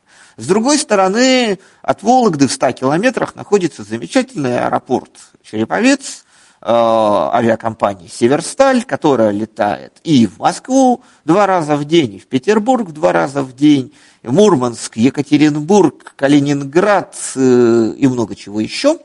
В сезон, соответственно, всякие теплые э, края Сочи, значит, Симферополь, Анапа, все, где мы любим отдыхать. Э, Соответственно, у них современные самолеты, те самые суперджеты, у них э, бомбардье, и, в общем-то, волокжане очень активно пользуются Череповецким аэропортом. Да, 100 километров неудобно, но зато возможность вот такая существует к нам добраться не только на поезде, но и на самолете. А вот подскажите Но, еще, э, если вас не затруднит, по перелетам вы говорите, что с удовольствием летаете на Як-40 в Питер. А, вот я смотрел цены, например, на полет от Вологды до Москвы. Ну, прямо скажем, они внушают уважение. Там что-то около 9 тысяч рублей. То есть у вас, может быть, до Петербурга какие-то субсидированные перевозки, либо, ну, как бы, может быть, до Череповца быстрее доехать и дешевле улететь? А, ну вот я последний раз э, вот летал в сентябре, и стоило это что-то, да, в районе там трех э, с половиной, наверное, тысяч рублей в одну сторону в Петербург. Ну, то есть, по большому счету, это цена купейного билета плюс чуть-чуть. А, то есть, э, те, тот же купейный билет на фирменном поезде получается что-то там больше, порядка трех тысяч, а когда вот, хочется быстро добраться, то да. А, ну вот, к сожалению, Москва не субсидируется. Московские рейсы сильно дороже. У нас же правило такое, что субсидии может авиакомпания получать на любые рейсы, кроме рейсов в Москву, а, насколько мне известно. И это вот сильно осложняет жизнь. И даже билеты из Череповца в Петербург, они сильно дешевле, чем, например, билеты из Череповца в Москву. То есть тут такая, такая проблема, честно, существует, соответственно. Но вот, э, честно скажу, вот в условиях пандемии э, летели мы в Петербург в сентябре, самолет был полный. То есть свободных мест, понятно, что як там 28 кресел, свободных кресел в самолете нет. Народ летает. Скажите, пожалуйста, а север это насколько холодно у вас там? А, Вы знаете, север, насколько холодно? Вот это хороший вопрос, потому что климат становится все мягче и мягче. А, Больших морозов вот за прошлую зиму не было совсем. У нас, э, когда вот к нам собираются гости, я всегда э, привожу им простой пример. А, Если вы из Петербурга, то вы представляете нашу погоду. Сырую, с очень высокой влажностью воздуха, из-за чего ощущается температура э, холоднее, чем она есть на термометре. У нас основные ветра западные, они дуют как раз со стороны Балтийского моря, со стороны Санкт-Петербурга и приносят к нам вот эту влажную э, погоду с осадками с той стороны. Э, чем дальше на восток, тем резко холоднее. У Деда Мороза в Великом Устюге уже э, попрохладнее. Но у нас обычно зимой какая-то неделя бывает такая холодная, когда опускается там, до минус там, 26, может быть, даже 30, но она короткая. И она связана с тем, что дует ветер с северо-востока со стороны Воркуты, вот оттуда, из Заполярья. Он приносит холодные, достаточно сухие а, воздушные массы, и тогда у нас холодно. А в основном у нас зима достаточно мягкая, э, в пределах там, 10 градусов, 15 градусов. То есть мы, конечно, русский север. У нас есть северный коэффициент. Нам 15% доплачивают за то, что мы уже север. А, Мы самый южный регион, в котором есть вот этот э, коэффициент государственный, но на самом деле у нас не холодно. 10-15 минус или плюс ли зимой у вас? Ну, минус, конечно. А, понятно. Алексей, а вот еще по поводу транспорта, железную дорогу. Я вообще как-то очень плохо представляю. Из Москвы, Питера к вам можно по железной Э, дороге? да, у нас очень удобно. У нас очень удобно. У нас пересекаются две железнодорожные магистрали. Одна магистраль идет из Москвы на север, и это поезда наши Москва-Вологда, Москва-Череповец, и поезда, проходящие Москва-Архангельск, Москва-Воркута, Москва-Сыктывкар, Москва-Лабытнанги, в общем, все, что едет на север, а, от 6 до 8 часов, в зависимости от поезда а, соответственно, добраться из Москвы а, в Вологду. Соответственно, вот это с Ярославского вокзала поезда, которые отправляются в направлении севера. И вторая линия – это линия Санкт-Петербург, Вологда, Киров, Пермь, и она выходит дальше на Екатеринбург, на Транссибирскую магистраль. А, это поезда, у нас есть свой поезд, который в Петербург каждый день ходит, и проходящие поезда Петербург-Екатеринбург, Петербург-Красноярск, в общем, все поезда, которые из Петербурга идут на Урал и дальше в Сибирь. Они идут через а, нас, и от Петербурга это примерно 12 часов. А, Ну, как правило, вот если наш поезд самый удобный, он в 8 вечера из Петербурга, а, в начале 9 и утром около 9 часов утра он в Вологде. И гости этот вариант очень любят. Сели в поезд, выспались и в 9 утра вышли значит, гулять по Вологде. Есть у нас вот такой а, узел, перекресток. И зимой бывают еще абсолютно специфические туристические поезда, которые везут э, именно туристов в Вологду и в Великий Устюг. А, такие поезда, а, они приходят утром, высаживают туристов, а, и вечером отправляются на следующую станцию. Но они есть только на новогодний э, сезон, э, когда у нас очень много людей стремится к Деду Морозу. И они прежде всего сделаны под Великий Устюг, э, но некоторые из них, не все, э, иногда заходят и в Вологду в том числе. Ну и очень, очень много гостей, конечно, приезжает по автомобильным дорогам. До Москвы 460 километров хорошей качественной дороги, до Петербурга 700 с небольшим, тоже хорошие дороги. Поэтому, конечно, сейчас очень много гостей э, на своем транспорте и на автобусах, на туристических. Э, дороги хорошие. Кстати, что касается железнодорожного сообщения, то Вологда, не побоюсь этого слова, в плане железнодорожного сообщения город уникальный. Это единственный город, который мне попадался ну, в России, я побывал, в общем, достаточно много где, откуда совершенно нельзя, нельзя уехать днем по железной дороге. Все поезда проходят через Вологду либо утром, либо ближе к вечеру. Днем там нет вообще ничего.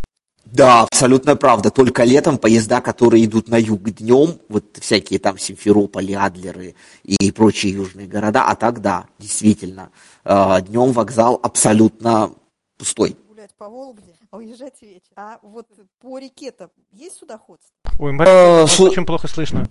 Э, Да, по реке судоходства, к сожалению, нет. А, вообще, конечно, э, там в 70-е, вот когда, значит, Рубцов про велосипед писал, река была основным способом добраться в восточные районы области. В Тотьму, в Великий Устюг, а, не было дорог, а, и добраться в тот же Великий Устюг можно было только либо на а, речном транспорте, либо все на том же кукурузнике, соответственно, но на сегодняшний день а, пассажирского речного а, сообщения из Вологды нет. Во-первых, потому что оно не особо востребовано, а, а э, во-вторых, э, река Сухана, она не лучшее на самом деле место для судоходства. Название Сухана одно из немногих славянских названий в наших местах, да, сухой. Э, у нее достаточно короткая навигация, и в конце сезона, там, конец сезона, там, август может быть, середины августа. Вот, в конце сезона может быть настолько а, маловодно а, в низовьях, что большинство а, судов уже не могут э, проходить. Поэтому на сегодняшний день прогулочный катер ходит по городу Вологде, катает туристов, и на этом, к сожалению, все. Так, есть ли еще вопросы?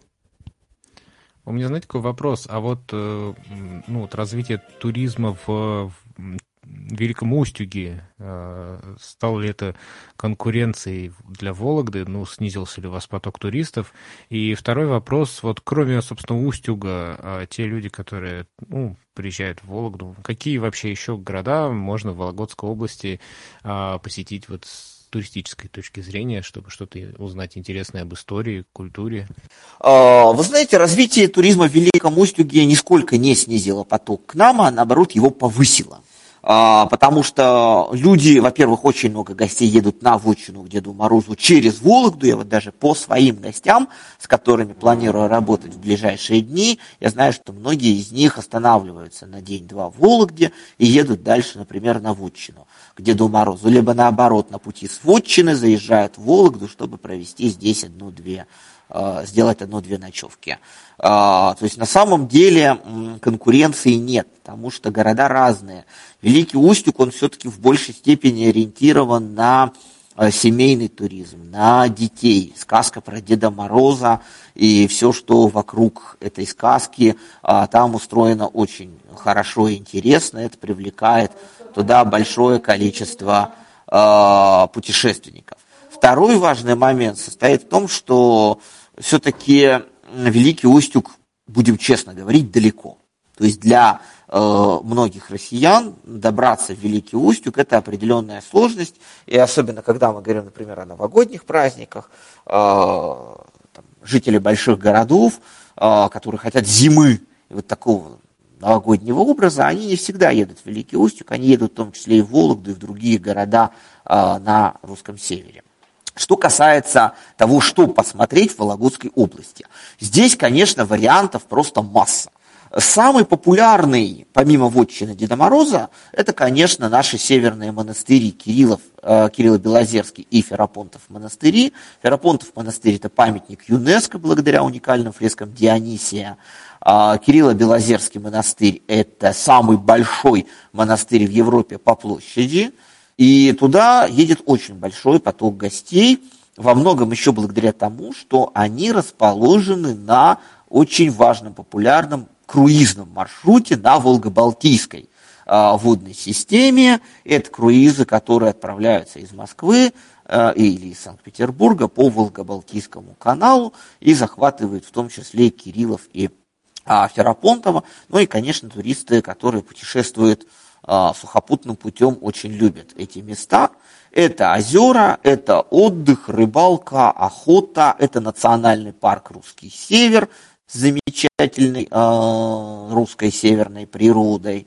То есть это место, наверное, лидирующее по э, популярности среди э, туристов. Между Вологдой и Великим Устюгом есть замечательный город Тотьма. Э, городок крохотный, меньше 10 тысяч человек на сегодняшний день проживает в Тотьме, но город с очень интересной историей. Там, во-первых, тема соли и соледобычи. Это один из главных соляных городов России 16-17 веков, соль Тотемская. И, соответственно, все, что связано с историей солеварения, а, это как раз а, Тотьма, и Тотемский музей очень много прилагает усилий к тому, чтобы эту тему а, развивать и до туристов доносить. Второй интересный сюжет в Тотьме – это, как ни странно, освоение Русской Америки. Дело в том, что тотемские и великоустюгские купцы были лидерами в снаряжении экспедиций на Аляску и в Калифорнию. А, Форт Росс, если кто помнит, там, Юнону и Авось, э, рукоперу Рыбникова, да, знаменитую, а, вот это все как раз Тотьма и тотемский уроженец Кусков, а, один из э, основателей форта Росс в Калифорнии – там великолепный музей мореходов, великолепный музей Кускова и возможность вот как-то погрузиться в историю освоения Аляски очень далеко от Аляски. Ну и, конечно, Тотемская барокко, А, Помните, был такой конкурс «Россия-10», когда выбирали десятку интереснейших достопримечательностей, достопримечательностей России. И вот Тотемское барокко, оно вошло в состав а, десяти а, наиболее интересных объектов на территории а, российского а, государства. А, Поэтому ехать туда, безусловно, стоит. Последнее время гости, туристы э, стали обращать внимание на Череповец. Вроде бы это такой промышленный э, город, компания Северсталь, компания Фосагро, но интереснейший интерактивный музей металлургической промышленности для тех, кто любит э, музеи про производство, безусловно, туда. Это великолепный музей э, Николая Васильевича Верещагина, э, художника, который родом из тех мест. Это замечательная усадьба Гольских. То есть это все как раз таки Череповец. Отлично. А у меня вот еще какой вопрос. У нас просто, э, ну, так как э, большинство слушателей люди с ограниченными возможностями зрения, у меня вопрос к вам. А так как вы профессиональный экскурсовод, замечаете ли вы какие-то, э, ну, допустим, в музеях, ну, какие-то специальные оборудования, допустим, макеты, то есть что-то такое, что могло бы дать более, большее представление для незрячих людей о тех экспозициях, э, тем более, что у вас архитектура, и ее, ну, так сказать, э, пощупать невозможно, да, то есть вот как- как-то вот э, что-то, что могло бы помочь незрячим, слабовидящим туристам а, получить представление вот о красоте города Вологда. Я понимаю ваш вопрос. Я, вот, будучи да, профессиональным экскурсоводом, тоже, кстати, инвалид по зрению, а, с этим несколько сложнее, так скажем. А, Аудиогиды сейчас стали явлением таким повсеместным и распространенным. Э, Это более, более или менее достигли мы этого. А Что касается взаимодействия с экспонатами в музеях, в основном, к сожалению, нет. Пожалуй, за исключением архитектурно-этнографического музея Семенкова, а, который как раз посвящен истории народного быта, истории традиций северных. Там в большей степени а, можно что-то подержать в руках, то там сами предметы да, позволяют а, в некоторых случаях дать а, возможность гостю подержать эти предметы в руках. Если говорить о таких вот классических музеях, да, там музее Кружева а, или Краеведческом музее, то, к сожалению, здесь ну, не все так хорошо, есть мне, есть мне с чем сравнивать, да, там есть музеи столичные, которые очень много в этом направлении э, делают, А, пока еще мы в начале этого пути, так скажем. Еще... Можно вопрос задать? Да, пожалуйста. Добрый вечер. А подскажите, пожалуйста, э, как обстоят, э, принимают ли туристы вот в связи с этой пандемией сейчас? И я как, э, ну, не очень опытный путешественник из Ростова, допустим, хотела бы посетить Вологду. С чего мне начать? И какая-то программа есть определенная, ну, как мне лучше провести это время и, и побывать у вас? Спасибо. А, Ограничения в связи с эпидемиологической обстановкой у нас есть, но минимальные. А, Понятно, что это как везде масочный режим и ограничения по количеству а, гостей в одной экскурсионной группе. И на сегодняшний день это все. То есть у нас общественное питание работает, все музеи работают, гостиницы принимают э, постояльцев. Мы на новогодние праздники, в отличие там, от Петербурга или Калининграда, не закрываемся. У нас э, пока, пока все достаточно благополучно. Что касается каких-то форматов программ, здесь э, есть несколько путей. А, ну, во-первых, э, большинство крупных туроператоров а, предлагают поездки в Вологду в составе организованных групп, когда вы покупаете а, пакет, в который уже входит все, и экскурсии, и гостиницы, и питание, и в составе организованной группы путешествуете. Практически все крупные российские компании сегодня в своих предложениях а, Вологду имеют. Если мы говорим о индивидуальных туристах, о тех, кто хотел бы приехать самостоятельно, то здесь, во-первых, есть туристско-информационный центр, на сайте которого представлены и программы, и достопримечательности, и контакты гостиниц, ресторанов, музеев, всего, что может понадобиться гостям. И можно, соответственно, им звонить, они подсказывают, дают какие-то советы. Но поскольку это ТИЦ, он как бы как устроен? Он напрямую никого не рекламирует, он предлагает э, разные возможные варианты э, проведения времени э, в Вологде. Индивидуальные путешественники очень часто вот пользуются услугами таких людей, как, например, я, да, частных гидов, которые помогают построить маршрут, помогают спланировать программу и организовать эту программу в Вологде для любого количества путешественников, ну, для небольших групп, соответственно, Э, можно эту программу спланировать. Если говорить о какой-то программе, ну, так скажем, вот, оптимальной, да, то обычно гости, приезжающие в Вологду, а, первый день целиком и полностью тратят на город. Это экскурсия по городу, это посещение музеев, это посещение э, Спасо-Прилуцкого монастыря, действующего, который расположен в непосредственной близости от э, города, а, это посещение, может быть, каких-то мастер-классов или интерактивных мероприятий, которых э, достаточно много а, в городе существует. И в этом смысле очень удобно ездить на праздничные даты, потому что на праздничные даты всегда у всех есть сборные группы, то есть даже если гость приехал один, можно присоединиться к тому же мастер-классу, там, не знаю, по вологодскому маслу или вологодскому кружеву. Для одного себя мастер-класс не закажешь, дорого, а в праздничные даты присоединиться к группе очень а, удобно иногда бывает. Иногда гости два дня закладывают на город, если хотят посетить больше а, музеев, а, например, там, в тот же архитектурно-этнографический музей Семенкова съездить, либо съездить в усадьбу а, династии Бринчаниновых Покровская, это тоже недалеко от города. И дальше а, это вот выездные мероприятия уже по территории области.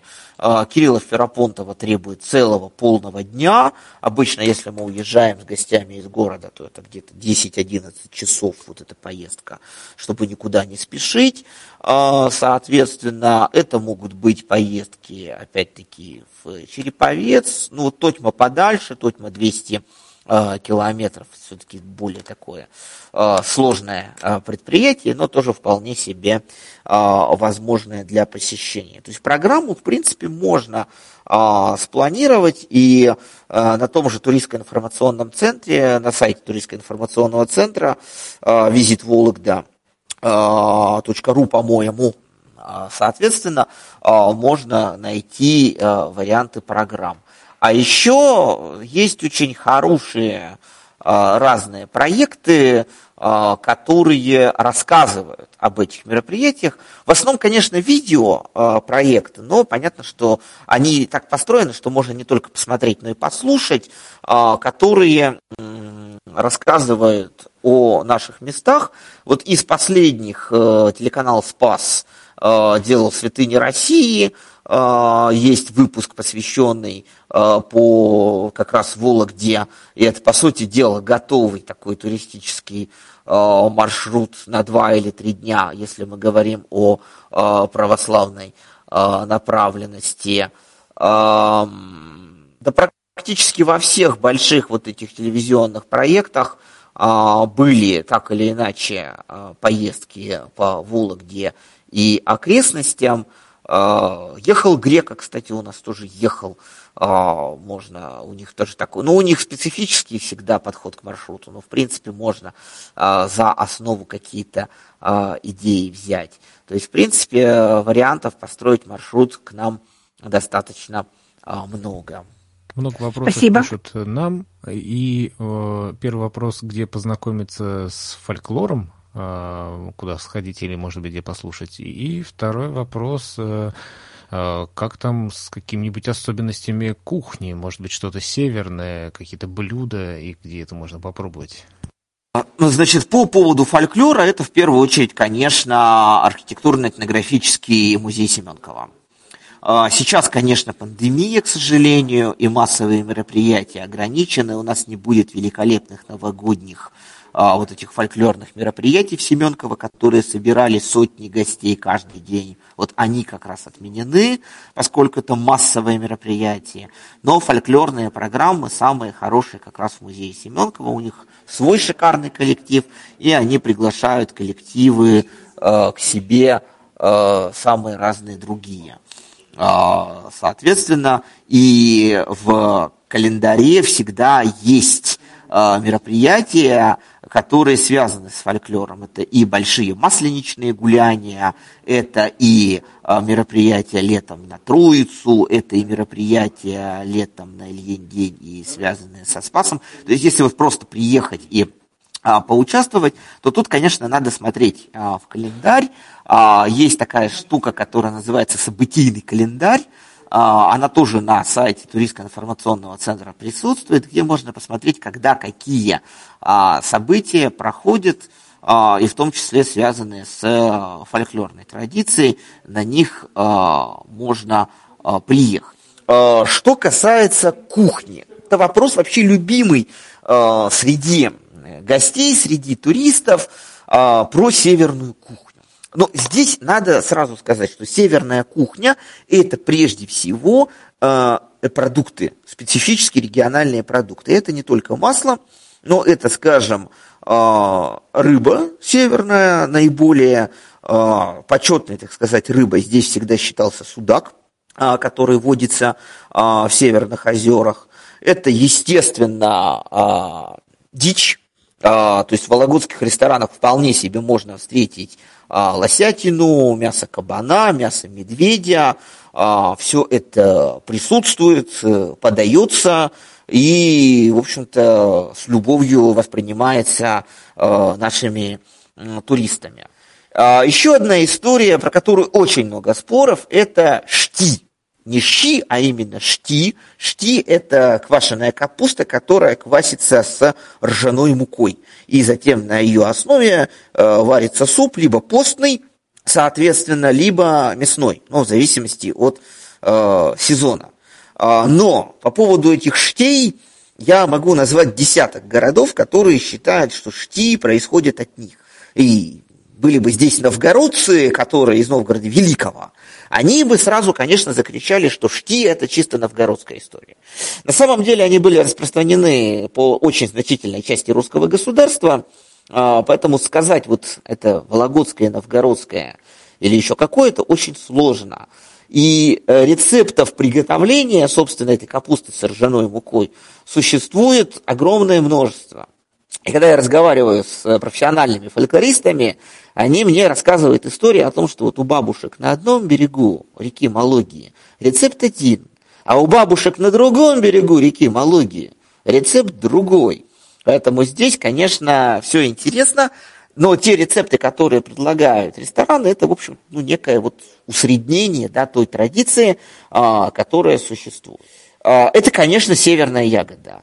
А, морожка, брусника, клюква, черника, а, то, что нам дает а, природа, это тоже все активно используется. У нас в Тотьме существует целый фестиваль, который так и называется «Морожка», и одной из э, программ – это кухня с использованием морожки. И это не только десерты, а, как можно подумать на первый взгляд. Самые разные, в общем-то, интересные идеи, истории, связанные с применением этой северной ягоды а, в кулинарии. То есть, во всяком случае, стараемся мы идти а, в ногу с э, временем и вот эти какие-то региональные продукты активно использовать. Одним из очень популярных брендов стал э, Иван-чай.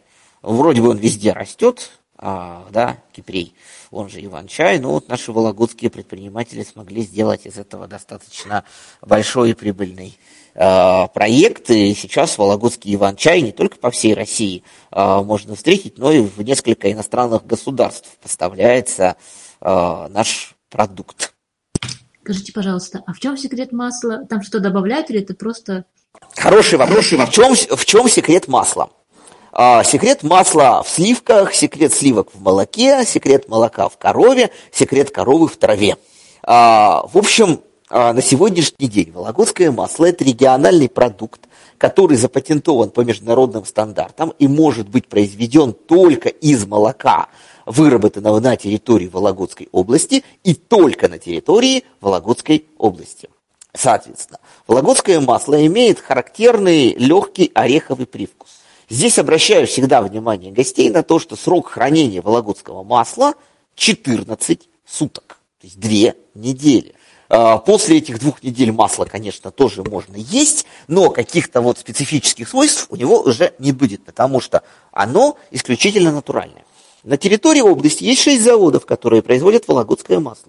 На этих заводах есть замечательные люди, которые называются сливочные сомелье. И задача этих людей состоит в том, что они дегустируют сливки, определяя, есть ли в этих сливках тот самый ореховый привкус, который останется в масле. Если все хорошо, сливки идут на масло. Если нет, они идут на более дешевые сорта масла, либо на другие э, молочные продукты. Кстати, у нас очень вкусное мороженое. А, вологодское. А, о нем почему-то я забыл сказать в предыдущем вопросе. Про какие-то региональные м, продукты. А, Вот. А, Соответственно, в сливках этот привкус происходит из разнотравья нашего северного, которое едят коровы. И Николай Васильевич Верещагин, это брат знаменитого художника Верещагина, а, когда задался целью развить маслоделие вот у нас здесь, в Вологодских э, краях, он как раз и обнаружил это все, и вологодское масло стало успе- с успехом продаваться в Западной Европе под брендом масло русское петербургское, не вологодское. А в Петербурге это же масло продавалось под брендом масло парижское, э, соответственно. И вот оттуда повелась история нашего вологодского замечательного масла. Оно сейчас продается не только в пачках, но и в бочонках. Можно купить себе берестяной бочонок, глиняный, а, бандарный. То есть это, еще такой а, очень приятный туристический сувенир. Не только себя порадовать, но и кому-то в подарок а, привезти. А дорогое это масло в пачках?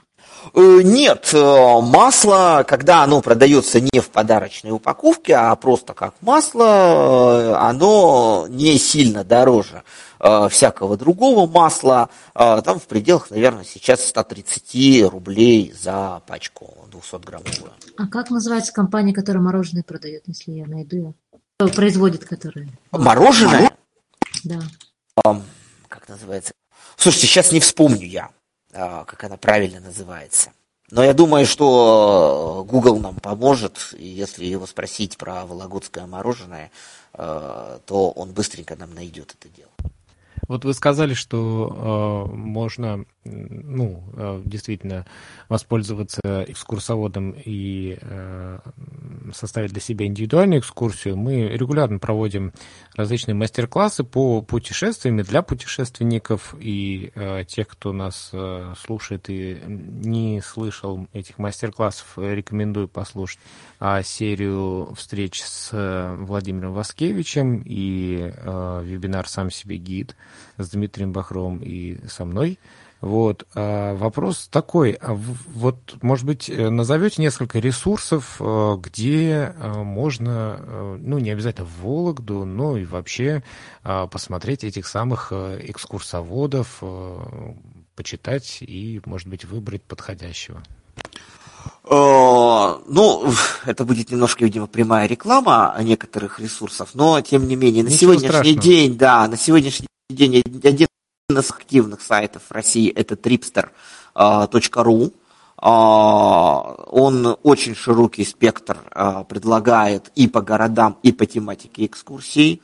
А, Это сайт тонкости туризма, а, на котором есть раздел гиды, и дальше он группируется по городам, то есть там нужно просто выбрать город, и он а, предложит этих самых гидов и, э, собственно, предложит э, экскурсии и возможность э, списаться с гидом. А, Есть неплохой сайт, который называется персоналгиды.ру, а, где, в общем, та же самая структура, э, когда он по городам сгруппирован, И есть проект, вот он сейчас как-то стал отходить на второй план, но, видимо, потому что у него владельцы за границей находятся, называется он «Нужен гид». А, соответственно, там тоже достаточно много а, русскоязычных гидов а, представлены. В общем-то, можно, ну вот если эти четыре сайта взять, то там можно найти. Есть несколько проектов, которые сейчас развиваются активно, и пока может быть наполнены не очень хорошо, но быстро догоняют. И один из таких это гид-эксперт. А, это подмосковный проект, но он тоже э, на федеральном уровне, на федеральный уровень выходит. А, он активно, так скажем, развивается, наполняется. Скоро там тоже будет а, много всего интересного. Это именно если мы говорим о поиске вот частных гидов, экскурсоводов применительно к России. По заграницам там, конечно, трипстеру равных нет. Трипстер на сегодняшний день русскоязычной базой обладает самой, самой большой по гидам русским э, за пределами Российской Федерации. Ну, мы специально спрашиваем, да, для того, чтобы э, еще раз услышать э, название этих ресурсов, э, которые действительно полезны. Если есть еще вопросы, я, пожалуйста, прошу их, э, наших сегодняшних участников, задавать. Если нет, то мы будем постепенно завершать сегодняшний эфир, потому что сразу чувствуется рука мастера, и, конечно, все очень подробно по полочкам было разложено. Вот. Большое спасибо Алексею. Я надеюсь, что мы все с вами обязательно побываем в Вологде. И до новых встреч. Всего доброго. Хорошего вечера. Спасибо большое. С наступающим Новым годом и Рождеством. И до встречи в Вологде. Спасибо, очень интересно. Спасибо.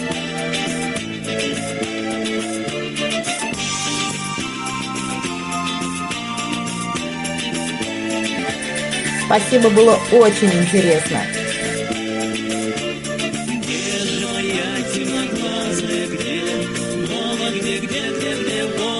где,